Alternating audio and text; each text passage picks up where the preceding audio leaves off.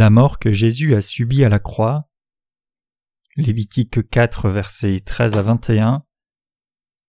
Si c'est toute l'assemblée d'Israël qui a péché involontairement et sans s'en apercevoir, en faisant contre l'un des commandements de l'Éternel des choses qui ne doivent point se faire, et en se rendant ainsi coupable, et que le péché qu'on a commis vienne à être découvert, l'assemblée offrira un jeune taureau en sacrifice d'expiation, et on l'amènera devant la tente d'assignation.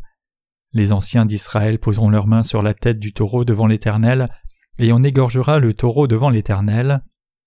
Le sacrificateur ayant reçu l'onction apportera du sang du taureau dans la tente d'assignation, il trempera son doigt dans le sang et il en fera sept fois l'aspersion devant l'Éternel en face du voile. Il mettra du sang sur les cornes de l'autel qui est devant l'Éternel dans la tente d'assignation, et il répandra tout le sang au pied de l'autel des holocaustes qui est à l'entrée de la tente d'assignation. Il enlèvera toute la graisse du taureau et il la brûlera sur l'autel. Il fera de ce taureau comme du taureau expiatoire, il fera de même. C'est ainsi que le sacrificateur fera pour eux l'expiation. Il leur sera pardonné. Il emportera le taureau hors du camp et le brûlera comme le premier taureau. C'est un sacrifice d'expiation pour l'assemblée.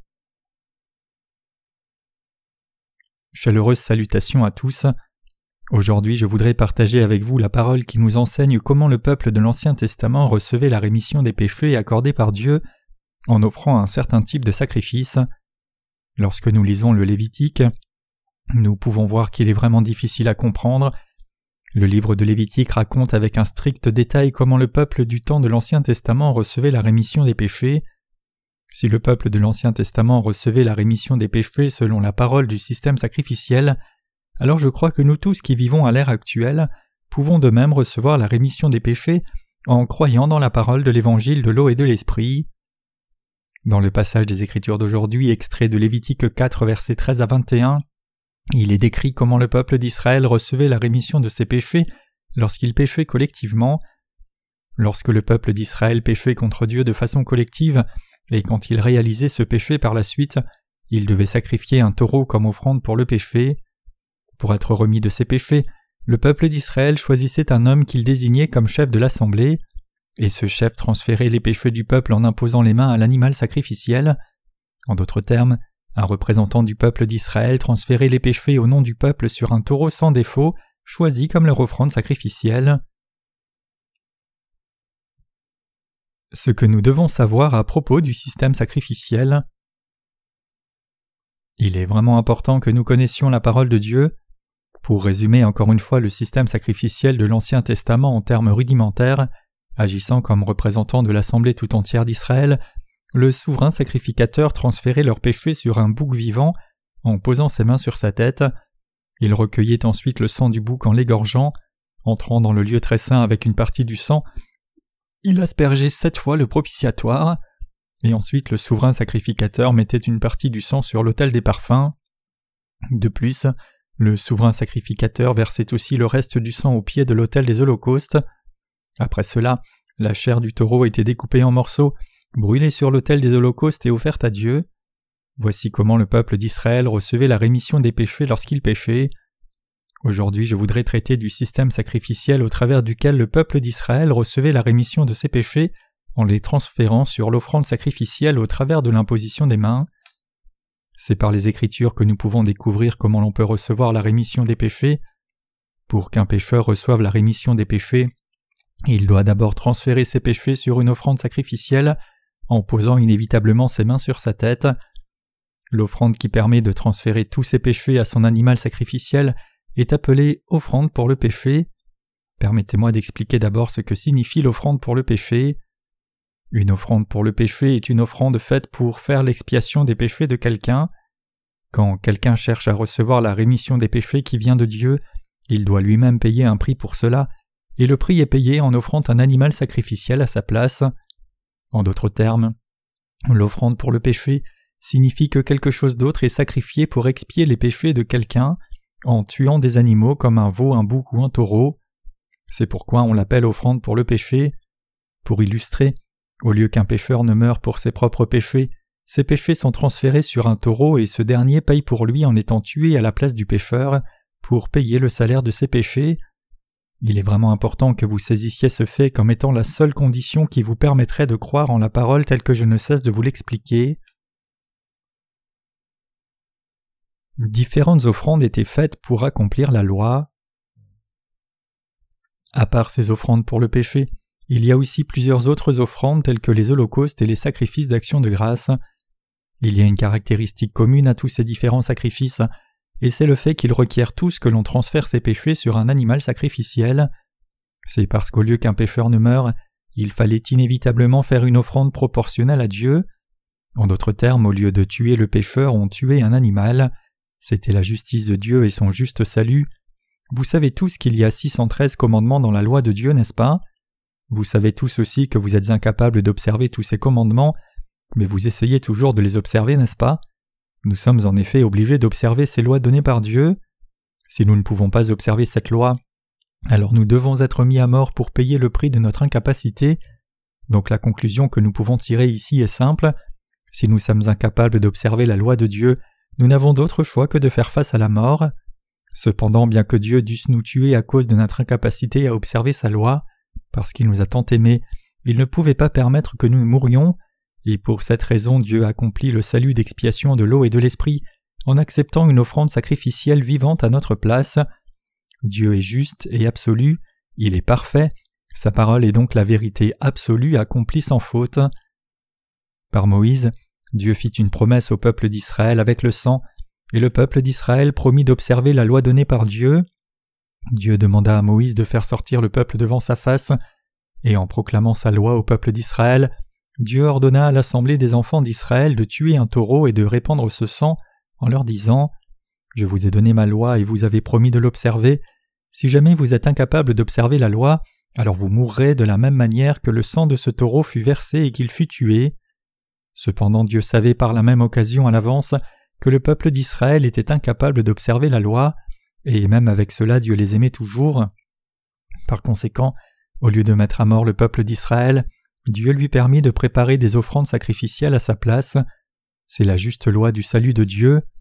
Le point clé à saisir ici est qu'absolument aucun péché ne peut être remis sans en avoir entièrement payé le prix. Dieu ne tolère pas le péché, le salaire du péché, c'est inévitablement la mort. Cela signifie que le péché est effacé seulement si son prix est payé au travers de la mort. Ce n'est pas quelque chose qui peut se pardonner sans un prix. Comme nous voyons généralement Dieu comme le Dieu d'amour, il est très aisé pour nous de faire des illusions en pensant que si nous péchons contre Dieu, comme il est amour, il nous pardonnera sans rien demander en retour. Mais en réalité Dieu ne pardonne aucun pécheur gratuitement, mais il demande forcément un prix pour cela, car il est parfait, saint et juste. En d'autres termes, comme Dieu ne ment pas, comme Dieu est saint et comme il est sans péché et ne peut tolérer le péché, il doit tuer tous les pécheurs. Cependant, malgré le fait que Dieu ait en horreur le péché, il y a son juste amour, son amour du salut. Comme la Bible le dit, cet amour du salut nous a été manifesté par le sacrifice de Jésus-Christ, c'est-à-dire celui qui nous a été révélé par Dieu le Père, en transférant tous les péchés de chaque être humain sur Jésus-Christ à travers son baptême, qui est une forme d'imposition des mains, le tuant et lavant nos péchés par cette mort d'expiation. Je vais expliquer cela en donnant un exemple de la vie quotidienne. Disons que vous n'avez plus d'argent et achetez de la nourriture dans une boutique. Pouvez-vous régler votre addition en disant simplement au gérant de la boutique que vous avez déjà tout payé sans effectivement verser l'argent que vous lui devez? Bien sûr que non. Vous ne pouvez pas payer votre dette avec de simples mots, et cela ne serait pas non plus acceptable pour le créancier. Toutes les dettes doivent être effectivement payées pour être réglées. Si vous êtes incapable de les payer, alors quelqu'un d'autre devra le faire pour vous. C'est cela qui est juste. Dieu a un tel esprit juste, et l'homme aussi a ce sentiment de justice. Parce que nous les hommes avons été faits à l'image de Dieu et à la ressemblance de son cœur, nous sommes aussi poussés vers la justice. Comme le passage des Écritures d'aujourd'hui le montre, les gens de l'Ancien Testament recevaient de Dieu un tel système pour avoir leurs péchés remis. Lorsque le souverain sacrificateur passait tous les péchés du peuple d'Israël sur l'animal sacrificiel en tant que leur représentant, le tuait, recueillait son sang et brûlait sa chair comme une offrande à Dieu, Dieu acceptait cette offrande et remettait les péchés du peuple d'Israël. La mort que Jésus a subie à la croix. Si c'est ainsi que la rémission des péchés était reçue au temps de l'Ancien Testament, alors vous et moi qui vivons en ce temps du Nouveau Testament devons aussi recevoir la rémission des péchés par le même principe. Mais avons-nous un taureau ou un agneau que nous pouvons aisément offrir? À ce que je sache, aucun d'entre nous n'élève vraiment du bétail. Néanmoins, même si nous n'avons pas d'agneau, de taureau ou de bouc, nous devons tout de même donner quelque chose à Dieu comme notre offrande sacrificielle à notre place. Qui est donc venu sur cette terre comme propitiation pour le péché? Il s'agit de Jésus. Comme le taureau du passage des Écritures d'aujourd'hui, Jésus a accepté tous les péchés de ce monde, y compris les vôtres et les miens, et il devait être tué comme notre offrande à Dieu, de même que le taureau devait verser son sang et mourir. Voilà pourquoi Jésus est venu sur cette terre. Étant ainsi venu sur cette terre et lorsqu'il atteignit l'âge de trente ans, Jésus fut baptisé par Jean-Baptiste au Jourdain. Lorsque nous regardons Matthieu 3,15 et que nous lisons en profondeur, nous voyons Jésus en train d'être baptisé. En étant baptisé par le représentant de l'humanité appelé Jean-Baptiste, Matthieu 11, verset 11, Jésus accepta tous les péchés de l'humanité. Il accepta chacun des péchés de l'être humain du début du monde jusqu'à la fin, sans en laisser un seul. Et en le faisant ainsi, Jésus put devenir l'offrande sacrificielle pour tous les pécheurs, pour vous et moi, à l'instar du taureau du passage des Écritures d'aujourd'hui. Bien que vous et moi devions mourir pour nos péchés, et Jésus porta tous nos péchés par son baptême, dans la version originale grecque de Matthieu 3.15, nous devons prêter attention aux mots qui signifient seulement de cette manière, plus convenable où il n'y a pas d'autre moyen que celui-ci, et à celui qui signifie de la manière la plus juste et sans défaut. Par conséquent, ce verset signifie que Jésus a pris irréversiblement tous les péchés de l'humanité sur lui de la manière la plus appropriée par son baptême qu'il a reçu de Jean-Baptiste. Permettez-moi de répéter encore une fois que Jésus fut baptisé pour vous et moi afin de porter tous vos péchés et les miens. Certains parmi vous ont entendu cette parole bénie. Jésus prit tous les péchés du début du monde jusqu'à la fin, alors que d'autres ne l'entendent que pour la première fois. Mais que vous l'entendiez pour la première fois ou que vous l'ayez déjà entendu de nombreuses fois, c'est la vérité clairement consignée dans la Bible. Matthieu 3 verset 15 dit clairement que Jésus a accompli toute justice lorsqu'il fut baptisé, c'est-à-dire qu'il a effacé les péchés de chaque personne lors de son baptême, il fut ensuite crucifié à mort. Comme nous le voyons dans le passage des Écritures d'aujourd'hui, pour que le taureau meure à la place du peuple d'Israël au temps de l'Ancien Testament, il devait tout d'abord porter leurs péchés, mais ce taureau connaît-il le péché? Connaissait-il la loi de Dieu? Non, pas du tout. Seuls les êtres humains connaissent le péché. Ce n'est pas quelque chose qu'un animal connaît. Le taureau n'avait donc aucune raison de mourir. Comme je l'ai mentionné un peu plus haut, puisque seuls les êtres humains sont nés sur cette terre à l'image de Dieu et partagent son caractère saint, ils peuvent reconnaître leurs péchés lorsqu'ils enfreignent la loi de Dieu. C'est pourquoi il y a tant de personnes qui essayent ardemment d'être remises de leurs péchés en priant Dieu. Pour compenser les péchés qu'elles ont commis, certaines personnes font de bonnes œuvres telles que le volontariat dans les résidences pour personnes âgées, l'assistance aux pauvres ou de nombreux dons aux églises, tout cela au nom de Dieu. Elles font ces choses en disant que Dieu pourrait faire abstraction de leurs péchés. Quoique leur intention soit noble, il n'en demeure pas moins que leur méthode soit erronée. Nos péchés ne disparaissent pas juste parce que nous faisons de bonnes œuvres pour les autres, ou prions longtemps et intensément, le salaire de nos péchés doit être plutôt payé sans faute. Pour payer le salaire de nos péchés conformément à la loi de Dieu, nous les pécheurs devons mourir. Si cette exigence devait être accomplie, il ne resterait aucun vivant sur cette terre. Mais les gens de ce monde sont toujours vivants. Spirituellement parlant, tous les gens sont déjà morts à cause de leurs péchés. C'est précisément la raison pour laquelle Jésus fut baptisé au Jourdain, pour nous délivrer, vous et moi, de la condamnation de nos péchés. C'est pour nous que Jésus fut crucifié à mort. Il versa son sang sur la croix de la même manière que le taureau sacrificiel de l'Ancien Testament devait être égorgé et verser son sang. Lorsque vous et moi commettons un quelconque péché, nous nous sentons misérables dans nos cœurs. Quand nous péchons contre Dieu, nous sommes si abattus que nous n'avons plus envie de vivre dans ce monde. C'est parce que le salaire du péché est la mort que nous nous sentons si déprimés. C'est parce que la loi de Dieu a établi des milliers d'années plus tôt et s'applique toujours entièrement à nos cœurs. C'est pourquoi nous devons être sauvés en croyant au baptême de Jésus et en son sang. Pour ceux qui croient en Jésus, la mort de Jésus à la croix est une merveilleuse bénédiction. Quelqu'un pourrait se demander ce qu'il y a de si merveilleux par rapport au fait que Jésus souffre d'une mort si atroce sur la croix. Il y en a même certains parmi vous qui portent une croix à leur cou. Qu'y a-t-il à accorder tant d'amour à la croix que vous portez à votre cou? La crucifixion était l'une des peines capitales les plus cruelles, réservée seulement aux criminels les plus effroyables, donc qu'y a-t-il de si agréable à propos de la croix de Jésus que vous portez autour de votre cou? Vous la portez parce que Jésus est mort à la croix pour vous, même si vous deviez mourir pour vos péchés chaque fois que vous péchiez, et parce que vous êtes très reconnaissant pour cet acte. C'est ce qui fait de la mort de Jésus pour vous une si merveilleuse bénédiction. Ce n'est pas parce que les gens commettent beaucoup de péchés qu'ils doivent mourir, c'est plutôt parce que la loi de Dieu ordonne que quiconque commet ne serait-ce qu'un péché, même le plus infime des péchés, doit mourir pour payer le salaire de ce péché. Il y a juste un moment nous avons chanté un cantique intitulé Au calvaire. J'aime bien ce cantique. Je l'aime parce que Jésus est mort pour vous et moi. N'avons-nous pas tous péché? Tout le monde a-t-il péché, chrétien comme non chrétien? Par leur nature fondamentale, les êtres humains ne peuvent pas s'empêcher de pécher constamment. Il est de leur nature de pécher à chaque fois qu'ils sont éveillés.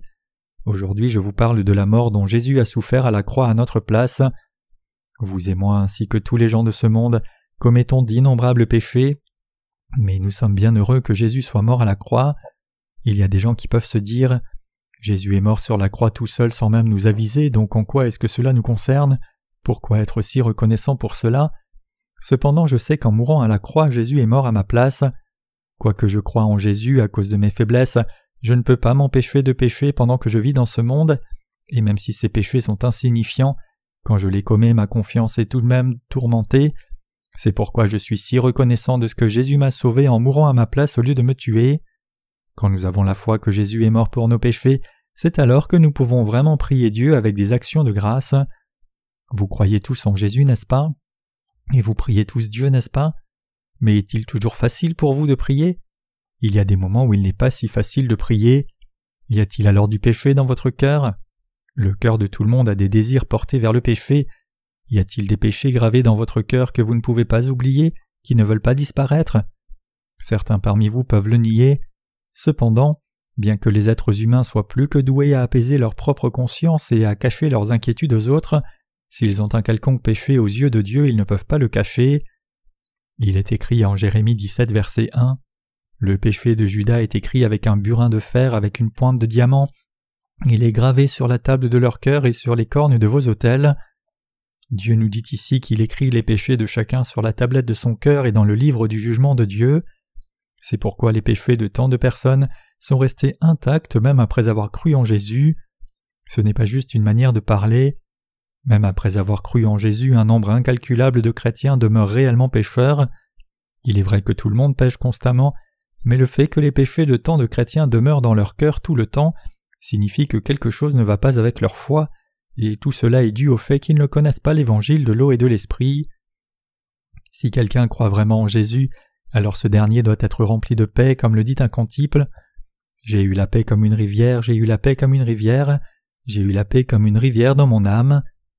Pourtant, au lieu d'avoir la paix comme une rivière, d'innombrables chrétiens sont alourdis par de pesants péchés. Donc Dieu expose les péchés des gens pour qu'ils ne restent pas cachés dans leur cœur. En révélant vos péchés, Dieu vous dit clairement qu'il y a du péché dans votre cœur, et ces péchés sont écrits sur deux tablettes. Dieu vous demande de venir à lui et lui confesser vos péchés, et Dieu vous demande de croire qu'il fut lui-même baptisé et crucifié à mort pour vous. Souvent, il nous arrive de penser que les actes répréhensibles que nous posons contre un autre être humain est ce qui constitue le péché, mais cela est une incompréhension, témoignant de notre manque de compréhension de ce qu'est réellement les péchés. Nous pouvons réaliser nos péchés devant Dieu seulement quand nous prenons conscience que nous avons manqué de vivre selon la parole de Dieu telle que consignée dans la Bible. Il est écrit dans le passage des Écritures d'aujourd'hui et que le péché qu'on a commis vienne à être découvert. Lévitique 4 verset 14. Ce passage implique le fait que vous devez d'abord savoir quel péché vous avez commis devant Dieu et que c'est seulement quand vous avez fait cela que vous pouvez recevoir la rémission des péchés en croyant en Jésus.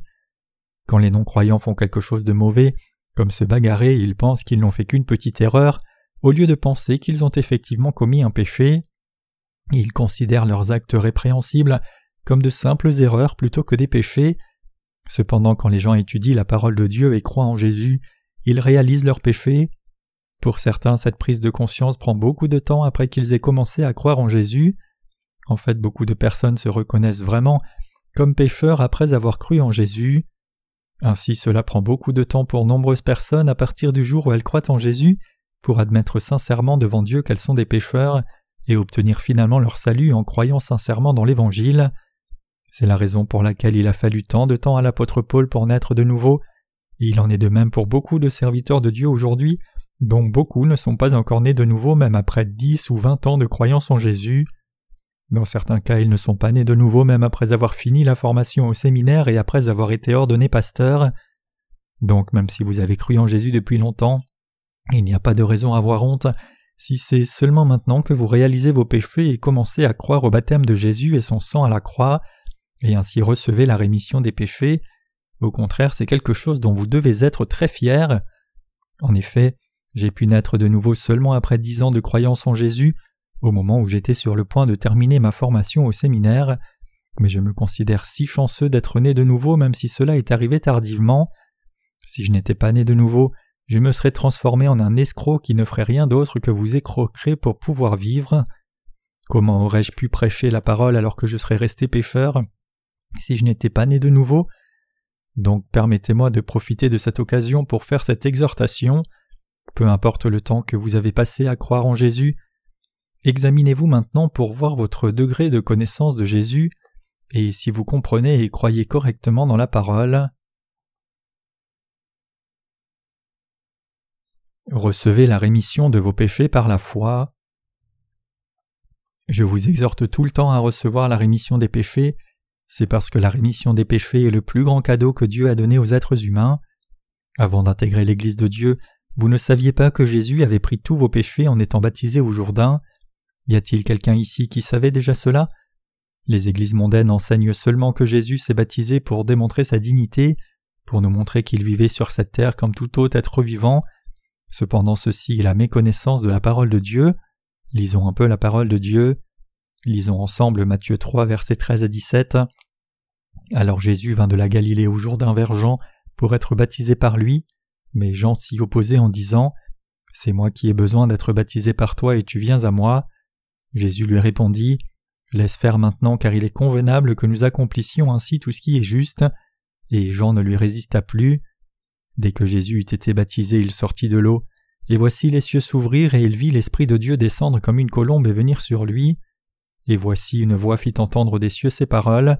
Celui-ci est mon Fils bien-aimé en qui j'ai mis toute mon affection. Le mot alors dans le verset 13 se réfère au moment où Jésus a eu trente ans. Après avoir passé quelque temps près de la mer de Galilée, Jésus entra dans le Jourdain et se tint devant Jean-Baptiste pour qu'il le baptise. Il a dû être choqué puisqu'il répondit à Jésus c'est moi qui ai besoin d'être baptisé par toi et tu viens à moi. Cependant Jésus lui dit Laisse faire maintenant car il est convenable que nous accomplissions ainsi tout ce qui est juste. Jésus ayant ainsi sévèrement réprimandé Jean-Baptiste, il lui obéit et le baptisa. Connaissez-vous la signification du baptême que Jésus a reçu?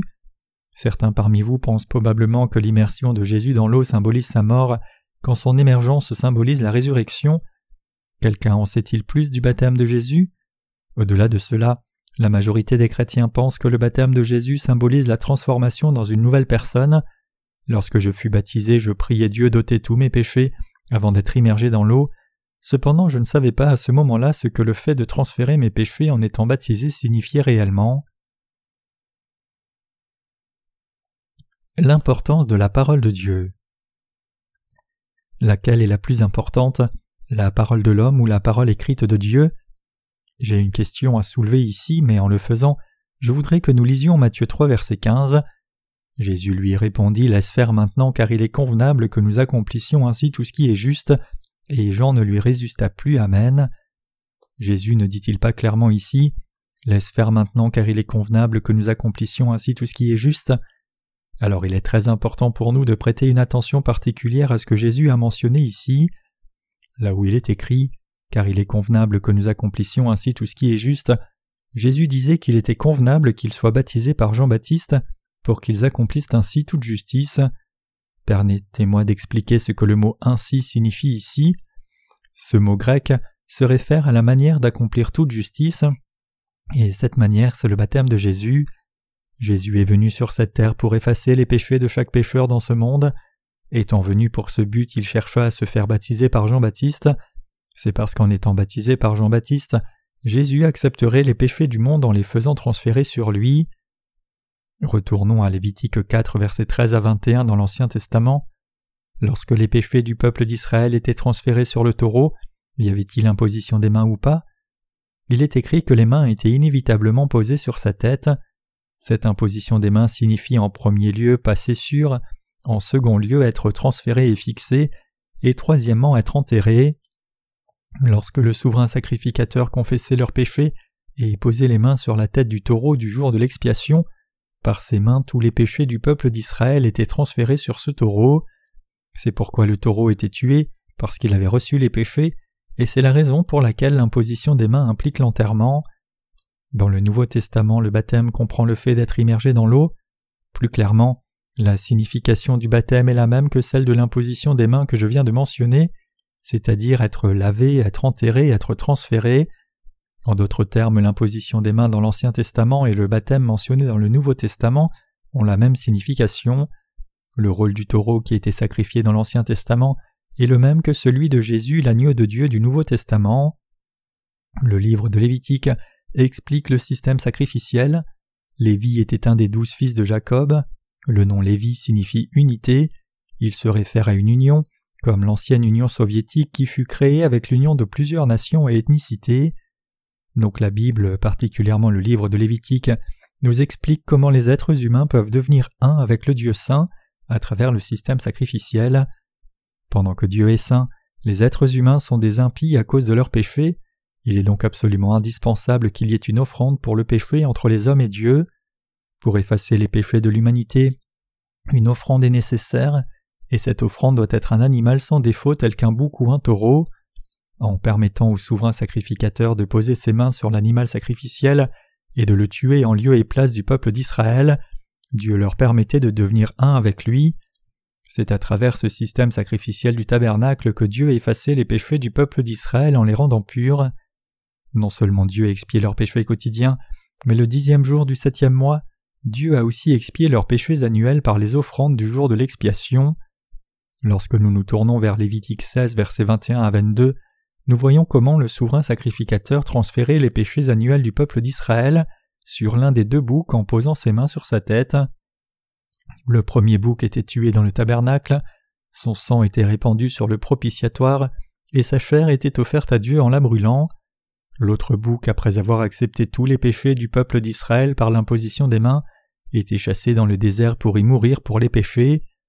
Au temps de l'Ancien Testament, Dieu fit du peuple d'Israël la seule nation sans péché dans le monde entier, à travers ce système sacrificiel. Lisons Lévitique 16, versets 21 à 22. Aaron posera ses deux mains sur la tête du bouc vivant, et il confessera sur lui toutes les iniquités des enfants d'Israël et toutes les transgressions par lesquelles ils ont péché. Il les mettra sur la tête du bouc, puis il le chassera dans le désert à l'aide d'un homme qui aura cette charge. Le bouc emportera sur lui toutes leurs iniquités dans une terre désolée, il sera chassé dans le désert. Amen. Il est écrit ici qu'Aaron devait poser ses mains sur la tête du bouc vivant, confessant sur lui toutes les iniquités des enfants d'Israël et toutes les transgressions par lesquelles ils ont péché, et les mettant sur la tête du bouc. Aaron était le grand frère de Moïse, il était aussi le souverain sacrificateur et il confessait tous les péchés du peuple d'Israël en posant les mains sur la tête du bouc pendant qu'il le regardait. Je vous ai déjà expliqué que l'imposition des mains signifie passer sûr, n'est-ce pas? C'est parce que le souverain sacrificateur posait aussi ses mains sur la tête du bouc que les péchés du peuple d'Israël étaient transférés sur lui. De cette manière, le peuple d'Israël dans l'Ancien Testament recevait la rémission de ses péchés à travers le sacrifice du jour de l'expiation offert le dixième jour du septième mois chaque année. Ils recevaient ainsi la rémission de tous leurs péchés annuels. Après que le souverain sacrificateur ait posé ses mains sur le bouc, confessé tous les péchés du peuple d'Israël et les ait transférés sur l'animal sacrificiel, ce bouc était chassé dans le désert aride. Tout le peuple d'Israël voyait le bouc être conduit dans le désert. En voyant le bouc disparaître à l'horizon, il poussait un soupir de soulagement et de joie. En pensant au fait que le bouc soit parti avec tout le poids de leurs péchés, ils se réjouissaient et adoraient Dieu. Il est vraiment important que nous fassions la différence entre le poids des péchés et tout autre fardeau. Le poids du péché est déterminé par Dieu, et tous les péchés, grands ou petits, sont des péchés égaux. C'est parce qu'il y a la loi établie par Dieu pour effacer les péchés de l'humanité. L'imposition des mains signifie être lavé, passer sûr et être enterré. C'est ce que dit la Bible qui est le plus important. Retournons encore une fois en Matthieu 3 verset 15. La Bible dit que quand Jésus fut baptisé, tous nos péchés furent transférés sur lui afin qu'ils disparaissent. Il est aussi écrit dans l'Épître aux Romains, parce qu'en lui est révélée la justice de Dieu par la foi et pour la foi. Romains 1 verset 17. La justice de Dieu signifie que Dieu a fait toute chose la plus juste, n'est-ce pas? Comment?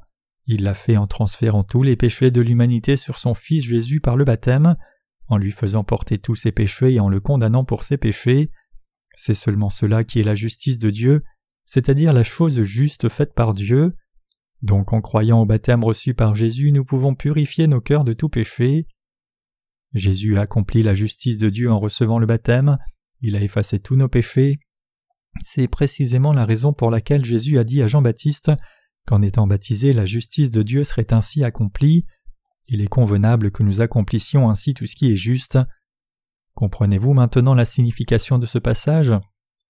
Croyez-vous que lorsque Jésus fut ainsi baptisé par Jean-Baptiste, tous les péchés de l'humanité, y compris vos péchés, furent transférés sur lui? C'est ce en quoi je crois. Je crois que tous mes péchés ont été transférés sur Jésus à ce moment-là. Tous vos péchés ont également été passés sur Jésus à ce moment-là.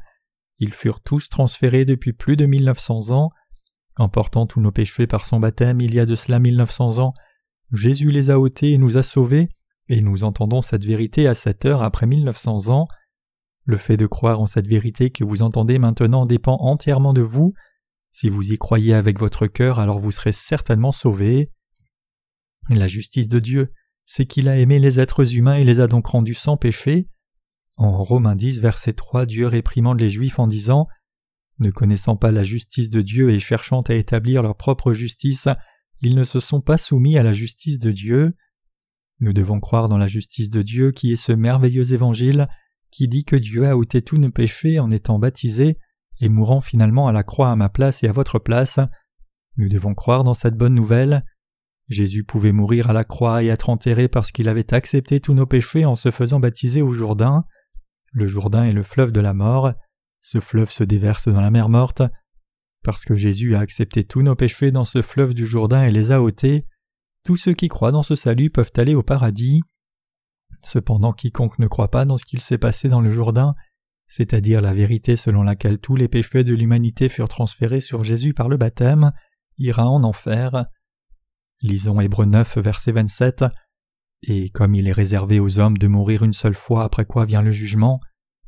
Ainsi, la Bible dit que tout le monde doit faire face au jugement et pour éviter ce jugement, l'on doit naître de nouveau doué d'esprit.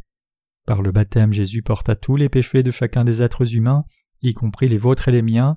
Il versa ensuite son sang et mourut à la croix, et il ressuscita des morts le troisième jour. Il est le Saint-Esprit et Dieu lui-même. Ceux qui croient que Jésus est leur Sauveur et leur Dieu iront au paradis. Ce sont ces personnes qui sont nées de nouveau douées d'esprit. Comprenez-vous maintenant que Jésus fut baptisé pour tous les pécheurs? Réalisez-vous maintenant que tous vos péchés ont été transférés sur Jésus? En croyant dans cet évangile du baptême et de la croix de Jésus avec votre cœur, vous pouvez transférer tous vos péchés sur lui en ce moment même. Il ne s'agit pas de mes propres mots. Loin de là, je ne fais que prêcher la parole de Dieu telle qu'écrite dans la Bible, donc je vous exhorte tous à croire. Voici l'agneau de Dieu qui ôte le péché du monde. Jean 1, verset 29. Avez-vous ou non des péchés en vous? Vous n'en avez pas. Tous les péchés que vous avez commis jusqu'ici ont été transférés sur Jésus, n'est-ce pas? Ils ont tous été effectivement transférés. Alors qu'en est-il des péchés que vous commettez maintenant ou que vous commettrez dans le futur jusqu'au dernier jour de votre vie? Ces péchés ont-ils également été transférés sur Jésus? Oui, ils l'ont été. Si nous croyons dans cette vérité, alors ne sommes-nous pas devenus saints nous aussi? En effet, nous avons été rendus saints. Cependant, ce n'est pas en ne péchant pas que nous avons été sanctifiés, mais plutôt parce que nous croyons dans cette vérité selon laquelle nous sommes devenus sans péché et donc des saints. En d'autres termes, nous n'avons plus de péché parce que Jésus a ôté tous nos péchés. Lisons alors Jean 1, verset 29.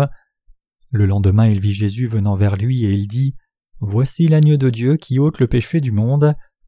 Jean-Baptiste a rendu témoignage à Jésus ici en affirmant clairement à tout le monde qu'il était l'agneau de Dieu qui ôte les péchés du monde. Jean-Baptiste a encore rendu témoignage au verset 36. Ayant regardé Jésus qui passait, il dit Voilà l'agneau de Dieu. Étant venu sur cette terre pour effacer tous vos péchés et les miens, Jésus accepta tous nos péchés en se faisant baptiser par Jean-Baptiste au Jourdain. et par la suite prêcha l'évangile du ciel pendant trois ans. Le Seigneur dit qu'il est le chemin, la vérité et la vie, et que personne ne peut aller au Père s'il ne passe par lui. Comme nous pouvons le voir au chapitre 6, le Seigneur dit aussi qu'il est le pain de vie venu des cieux, et que quiconque mangerait ce pain serait sauvé et recevrait la vie éternelle. En disant qu'il est plus grand que Moïse qui a donné la manne au peuple d'Israël, Jésus dit aussi qu'il a sauvé les pécheurs en acceptant tous leurs péchés par son baptême et en sacrifiant son corps à la croix. Nous exhortons à croire dans ce qu'il a fait pour nous. Le Seigneur soutient que nous devons recevoir la rémission des péchés et devenir justes et sans péché par cette foi.